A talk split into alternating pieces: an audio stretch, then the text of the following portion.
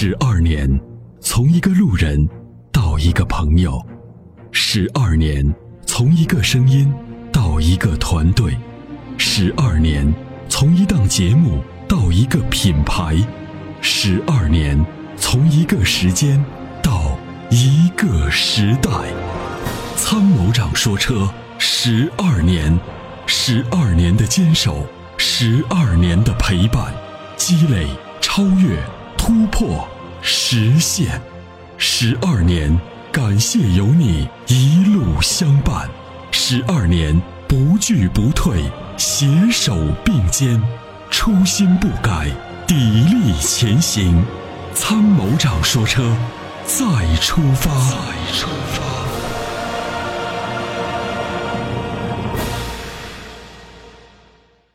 我们来继续有请热线这位，你好。喂，你好。哎，您的电话接到直播间了。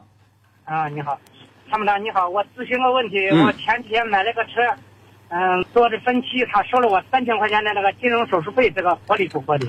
买的什么牌子的车？嗯，加急送。哦。哎，这个，这怎么说呢？从法律的角度来讲，这肯定是不合理的。你四 S 店没有权利收你的金融服务费。它不是金融机构，但是呢，现在贷款呢好像都收这笔钱，为什么收这笔钱呢？您是不是做的什么免息啊，还是什么零利率啊什么的？不是免息，没有没有，这是正常都都给他付利息。你给他正常付利息？对。哦，那您是这样吧？您那个一般呢，就是有些免息，比如说免免什么一年利息，或者是两年什么免息。然后呢，他们是收一些金融服务费，是做利息的补偿补贴。那这种呢，就是说车主呢算算账，只要跟利息相比，不要吃太多亏，相当于你付了利息了。但是你付了利息还被收金融服务费，这个有点说不过去了。我这个是双双燃料版，那裸车是我是外地户口，嗯，裸车是十九万九千九，然后付了三天的利息是将近六万吧。利息？你说的利息还是服务费？首付，他给我说，他给我收这个三千是，他直接就那我让他，因为我原来一直听你的节目，就是有时候你说这个不公道的，你能你们节目上那个能帮忙讨样，然后我就专门让他开了个那个收收款收据，上面就写的是那个分期服务费、分期手续费。对对，他给我开了个收据。嗯，那是这样的，你把那个收据，你现在回后台，一会儿跟我们的这个记者联系一下。把你的这个传过来，收据、车辆的信息传过来，我给你关注一下。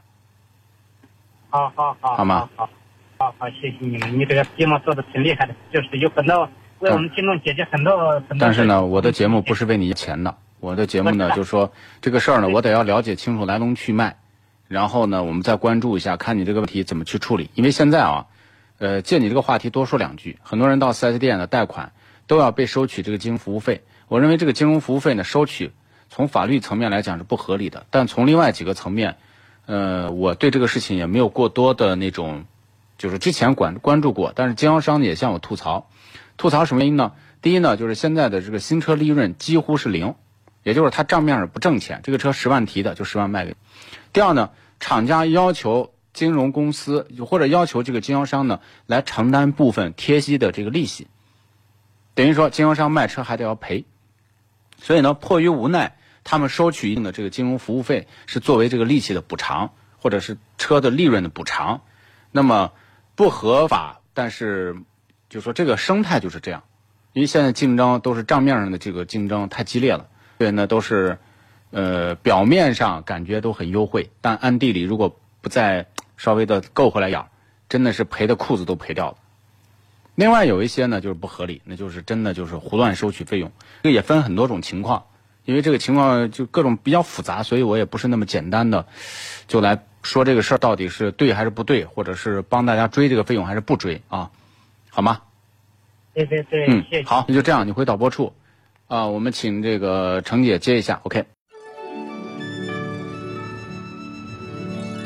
那年花开月正圆中，泾阳的金花茯茶就像是个传奇。电视剧的演绎还真是还原了当时的情景，的确是来自湖南的黑毛茶，经过泡水后，灌脱散囊菌，再次发酵，给茶叶带来的巨大变化。现在只需动动手指，您就有机会品尝到有着古法手工制造工艺的金花茯茶。详情关注参谋长说车官方微信，回复“茯茶”即可购买。